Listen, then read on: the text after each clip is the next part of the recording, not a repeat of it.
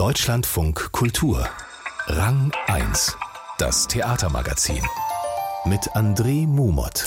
Ist es leichter, sich das Ende der Welt vorzustellen als das Ende vom Lieferdienst Amazon? Das ist eine der Fragen, die in der aktuellen Produktion des Performance-Kollektivs Rimini-Protokoll gestellt werden. Diesmal geht es also um den alles beherrschenden Warendienstleister und seine Praktiken, und zwar in einem Zirkus im Berliner Stadtteil Marzahn. Wir sprechen gleich mit Regisseur Daniel Wetzel darüber und schauen noch einmal nach Rumänien in die europäische Kulturhauptstadt Temeswar. Dahin zieht es nämlich deutsche Schauspielstudierende. Rimini-Protokoll muss man nicht mehr vorstellen, die wohl bedeutendste deutschsprachige Performancegruppe für dokumentarisches Theater. Ihre neue Produktion heißt La Danse d'Amazon, ein Tanz des Amazonas. Wer nun aber glaubt, es ginge um die Zerstörung des Regenwalds, der irrt sich. Um Amazon dreht sich dieser Abend. Zwölf Millionen Produkte umfasst der dort online erhältliche Warenkatalog, eine gigantische Erfolgsgeschichte, während Kaufhäuser und Einzelhandelsgeschäfte, Fußgängerzonen und Gewerbegebiete immer mehr ins Straucheln geraten. Daniel Wetzel von Rimini Protokoll hat sich die Fulfillment Center von Amazon genauer angeschaut und inszeniert das Stück jetzt im Zirkus Kabuwazi im Berliner Stadtteil Marzahn. Er ist heute bei uns zu Gast. Herzlich willkommen, Daniel Wetzel. Schön, dass ich da sein kann. Ja, erstmal vorweg die unangenehme Bekenntnisfrage. Also ich kaufe tatsächlich hin und wieder bei Amazon. Sie auch? Jo. Dann haben wir das schon mal geklärt. Es geht aber auch gar nicht so sehr darum, Amazon als Konzern nur zu kritisieren in diesem Abend. Sie arbeiten wie immer mit Expertinnen und Experten des Alltags. Ich nehme also an, Sie sind zu einem dieser Fulfillment Center gegangen, haben sich da an die Mitarbeitenden gewandt und gefragt, ob die bereit sind, bei Ihnen mitzuarbeiten. Waren die denn bereit, sofort mit Ihnen zusammen irgendwas zu machen? Also MitarbeiterInnen von Amazon sind grundsätzlich zu gar nichts bereit. Mhm. Das ist auch eine Firma, deren Motto ist, wir wollen nicht verstanden werden, also ganz offiziell. Und da muss man ein bisschen länger arbeiten. Also wir waren bei Gewerkschaftsschulungen zum Beispiel, weil es gibt mittlerweile hier und da auch Betriebsräte gegen alles Union Busting und äh, diese Leute sind mutig. Meistens haben sie einen Migrationshintergrund und sind deswegen umso stolzer, dass sie teilhaben können am demokratischen Prozess und den Leuten das erklären zu können. Und die lassen sich regelmäßig eben schulen und die können einem dann von der Arbeit erzählen und dann kann man so rüber dann auch Vertrauen gewinnen bei anderen Arbeitenden.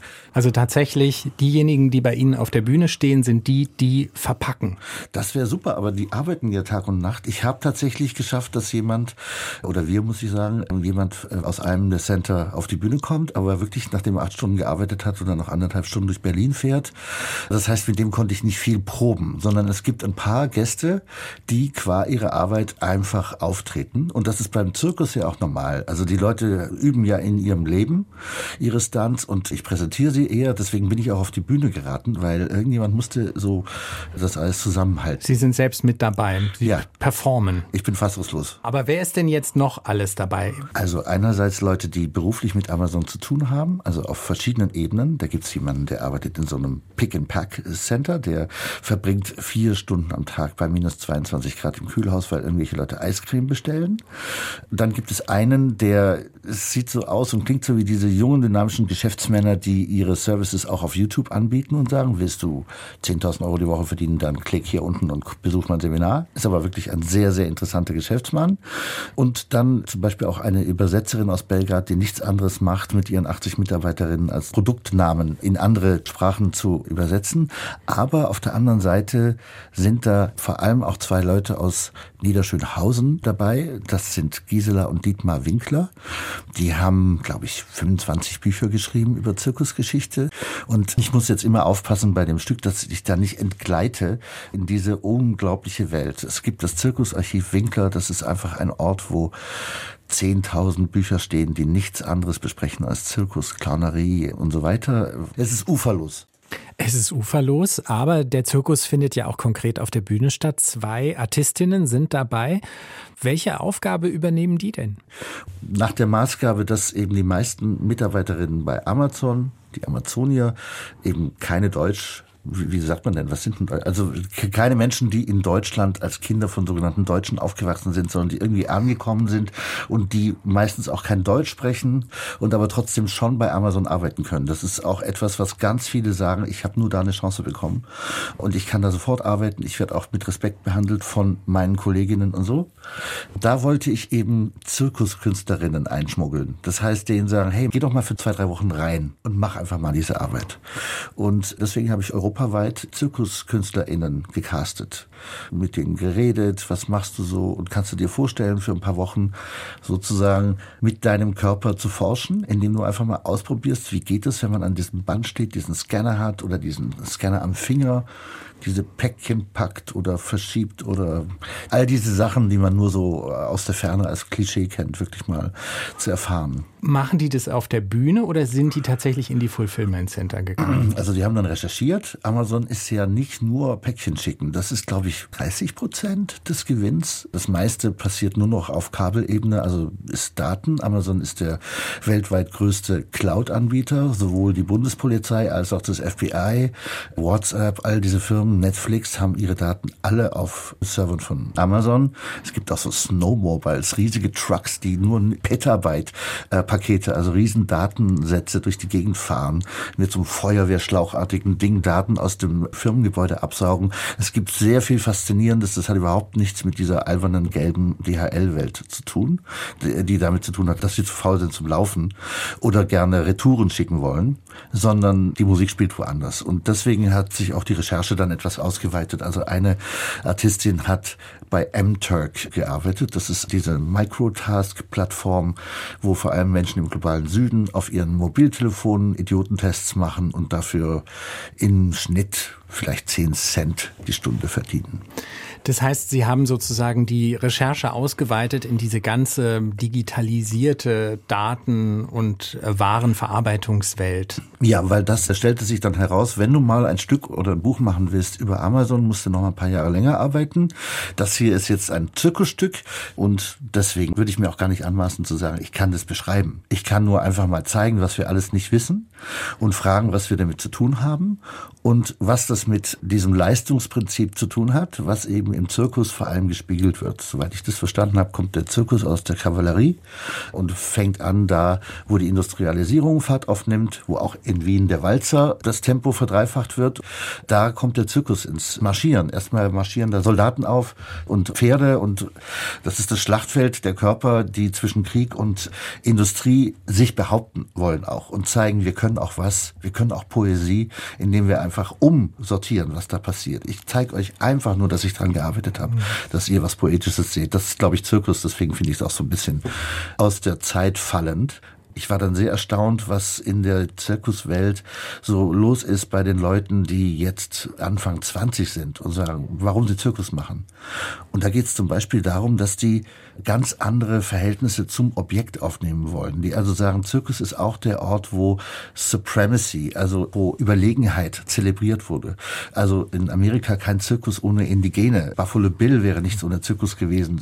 Aber es geht eben auch um Attraktionen, um das Fremde, auch um das Verhältnis zu Tieren und zwischen Mensch und Tier, dass Tiere fressen und Menschen essen.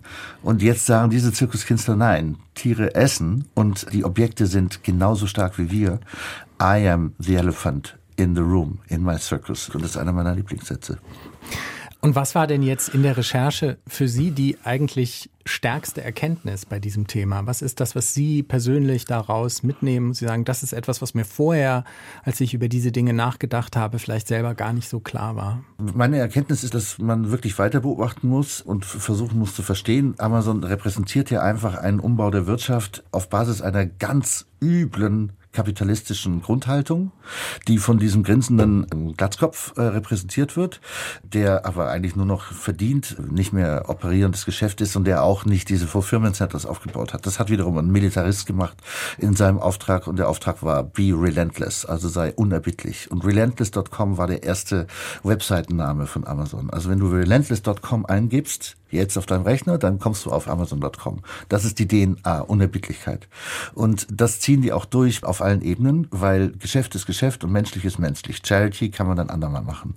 Und mit dieser Logik überformen sie aber alles, was Markt hier auch ist und gewachsen war. Das ist halt die erstaunliche Erkenntnis. Die Fußgängerzonen werden leer durch Firmen, die aber hier auch keine Steuern zahlen und so weiter oder wenig. Es geht darum, dass das Firmen sind, die nicht in Märkte reingehen, sondern mit dem Anspruch, Märkte zu zerstören und Selbstmarkt zu sein, auftreten. Und insofern, ich habe am Anfang gesagt, jo, ich kaufe auch mal was bei Amazon, aber ich glaube schon, dass es, dass es darum geht zu verstehen, wie viel Macht wir in Anführungszeichen haben, wenn wir diese täglichen Klicks, die schnellen Klicks und so weiter hinterfragen und, und anfangen zu lernen, dass wir nicht nur die ganze Zeit digital enteignet und überwacht werden. Ich bin ja gar nicht panisch, es ist einfach so, sondern dass wir permanent auch ungesehen Arbeit leisten für dann doch wieder Leute, die unglaublichen Profit daraus schöpfen, mit dem sie, also im Fall von Bezos, auf ihrer Privatranch einen Raketenstartplatz sich bauen können, mit der Botschaft, wenn wir den Planeten retten wollen, dann müsst ihr halt auf dem Mars. Aber meine Ranch bleibt. Und haben Sie denn eine Hoffnung, dass sich das irgendwie doch noch ändern lässt, dass die Menschen umdenken, dass die Menschen wieder von dieser Art Bequemlichkeit auch Abstand nehmen? Das ist nicht sehr wahrscheinlich, oder? Das kann ich auch nicht sagen. Ich mache ja nur Theater. Also ich kann versuchen, eine Sensibilität und einen Spaß an der Entdeckung gegenüber dem, was wir machen, zu erzeugen. Aber ich mache ja Theater für Leute, die sich dafür nach Marzahn bewegt haben, was heroisch klingt, aber mhm. wirklich kein Problem ist. Es geht sehr schnell. Ich radel da aus Kreuzberg in 30 Minuten hin. Aber die kommen da hin und die wollen da was erleben. Und der Zirkus, den wir veranstalten, der soll halt zu tun haben mit dem Zirkus, den wir leben. Und da geht's halt immer um den Schein. Es geht immer um den Anschein. Und deswegen kommen bei dem Stück jetzt die digitalen Scheinoberflächen zu Wort. Der Schein, dem wir folgen, der dich davon abhält zu sehen, wer da Profit macht mit deiner Mühe, der ist eine Konstante. Das ändert sich nicht, auch nicht in digitalen Zeiten. Aber Sie bringen durch den Zirkus dann auch ein bisschen Poesie in all das hinein. Ja, eben. Also es klingt jetzt vielleicht ein bisschen akademisch alles, aber ich bin auch äh, wirklich fast überfordert von den 120 Büchern, durch die ich mich da gewühlt habe, um das alles irgendwie kennenzulernen. Aber es geht schon darum, Spaß zu haben sagt Daniel Wetz. La Danse d'Amazon, ein Fulfillment Circus, hat nächste Woche Donnerstag Premiere im Zirkus Kabuwazi in Berlin-Marzahn. Das Gespräch haben wir vor der Sendung aufgezeichnet. Temeswar im Westen Rumäniens ist europäische Kulturhauptstadt 2023 und seit 70 Jahren gibt es dort auch ein deutsches Staatstheater, ursprünglich gegründet für die rumänien-deutsche Minderheit. Wir haben in Rang 1 darüber berichtet. Auch eine deutschsprachige Schauspielschule gibt es in Temeswar, die mangels Interesse beinahe hätte geschlossen werden müssen. Doch inzwischen zieht sie immer mehr Studierende aus Deutschland an. Die Schule hat nun auch das erste Netzwerktreffen mit weiteren sechs Theaterschulen aus ganz Europa Europa organisiert. Thomas Wagner war für uns dabei. Keiner versteht, was gesagt wird. Keiner kann sagen, wo jemand ist. Ein kleiner Probensaal im Hintergebäude der mächtigen Ober Temeswar. Die Zuschauerinnen und Zuschauer blicken auf ein apokalyptisch anmutendes Szenenbild. Im Hintergrund ein Sarg, daneben ein Rednerpult. Eine junge Frau tritt nach vorne, erzählt offenbar von sich selbst in der dritten Person. Dass sie absolut korrekt ist wie die kommunistische Partei. Sie werden wertlos sein. Sie verdienen es nicht mehr, in diesem Land weiter zu leben. In diesem Moment denken alle an mich, lautet der Titel dieses Stücks, das Studierende der Akademie für Darstellende Kunst Ludwigsburg in Baden-Württemberg an diesem Abend im Westen Rumäniens aufführen, als eine von sechs Gruppen aus Polen, Deutschland, England, Österreich und Rumänien. Die haben sich eine Woche lang in Temeswar, der europäischen Kulturhauptstadt 2023, zum ersten Netzwerktreffen der europäischen Theaterschulen zusammengefunden. Einer, der den Akteuren aus Baden-Württemberg interessiert zuschaut, ist Martin Seke, Anfang 30. Ursprünglich komme ich aus Budapest, Ungarn. Ich habe sehr früh mit der Sprache angefangen, also mit der deutschen Sprache. Mit 18 bin ich nach Deutschland gezogen, als Au-pair zu arbeiten. Mhm. Schauspiel war immer eigentlich in meinem Leben und jetzt bin ich nach Timișoara gezogen, um das staatliche deutschsprachige Schauspielstudium anzufangen. Ein Ungar, der im Westen Rumäniens deutsches Schauspiel studiert. Klingt einigermaßen exotisch, Allerdings. Temeschwar ist billiger als Berlin. Dies zum einen. Zum anderen hat Martin Sege aber auch festgestellt. Die Atmosphäre ist super, die Professoren sind richtig gut, hochqualifiziert. Also es ist wirklich schön hier zu sein und es lohnt sich. Und nun auch noch das erste europäische Netzwerktreffen der europäischen Theaterschulen vor Ort. Ich möchte einfach Kontakte knüpfen. Es wäre super, wenn ich Leute kennenlernen würde, die auch in der Zukunft mich motivieren oder mit denen wir gegenseitig einander motivieren können, weil es einfach eine einzigartige Möglichkeit ist, hier so viele Künstler zu treffen. Ich glaube, dass das hier auf jeden Fall ein Ort ist, wenn sechs Gruppen aufeinander kommen, andere Ideen, andere Ansätze zu finden und das so zu transportieren und ein bisschen Futter zu bekommen für das kreative Herz. Ergänzt Jana Nellis, Studierende in Ludwigsburg und Mitglied des studentischen Ensembles, das nach Temeswar gekommen ist.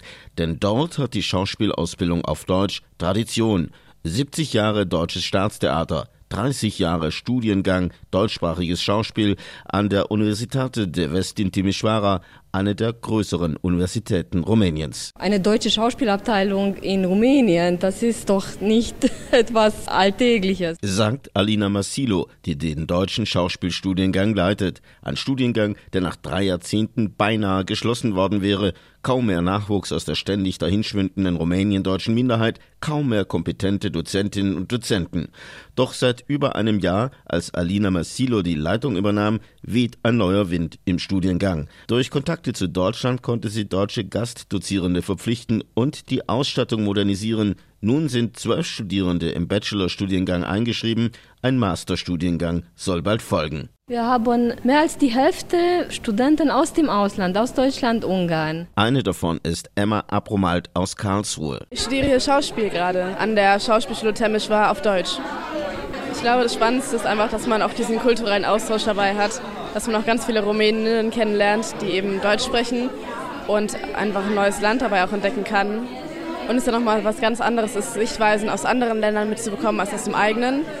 Und wenn es auf der eigenen Sprache ist, dann umso besser. Dabei soll das Netzwerktreffen in Westrumänien keine Eintagsfliege bleiben. Es ist eigentlich ein Konzept für glauben wir für längere Zeit. So Florin Widamski, rumänischer Schauspieldozent mit Lehraufträgen sowohl in Passau als auch in Temeswar. Und genau dort sei aufgrund der multikulturellen Geschichte der Stadt der ideale Ort für regelmäßige Treffen europäischer Schauspielschulen. Hier gibt es seit tausend Jahren verschiedene Minderheiten. Hier waren oder sind noch die Deutsche, hier sind die, die Serben, hier sind die Ungarn, hier sind die Bulgaren, ganz viele Minderheiten.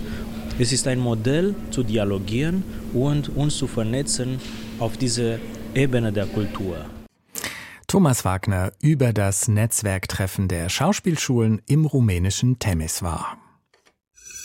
Die geniale Stelle. Und die hat heute die Theaterautorin Patty Kim Hamilton für uns. Ein großer Moment, den sie in New York erlebt hat. Meine geniale Stelle war 2015 in New York. Da habe ich Alice Birches Revolt, She Said Revolt Again gesehen im Soho Theater. Und auf einmal ging das Licht aus zwischen zwei Szenen und dann fühlte ich etwas, was gegen mich drückte. Und dann ging das Licht ganz weit weg an, so wie in einem Sonnenaufgang. Oh,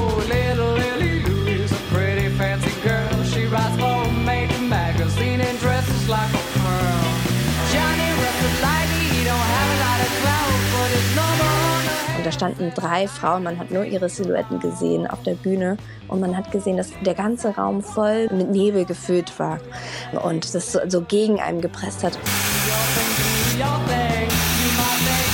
Der Nebel wurde in den Raum reingepustet und das hat den ganzen Raum gefüllt und dann war es zwischen einen und den Darstellenden. Und das hat so ein Gefühl gegeben, als wäre man mitten in einer Wiese, wo der Nebel ganz stark ist, morgens früh. Und dann ging die Sonne so hinter diesen Schauspielenden hoch. Und es war so ein krass beeindruckendes Bild, das mir nie aus dem Kopf gehen wird.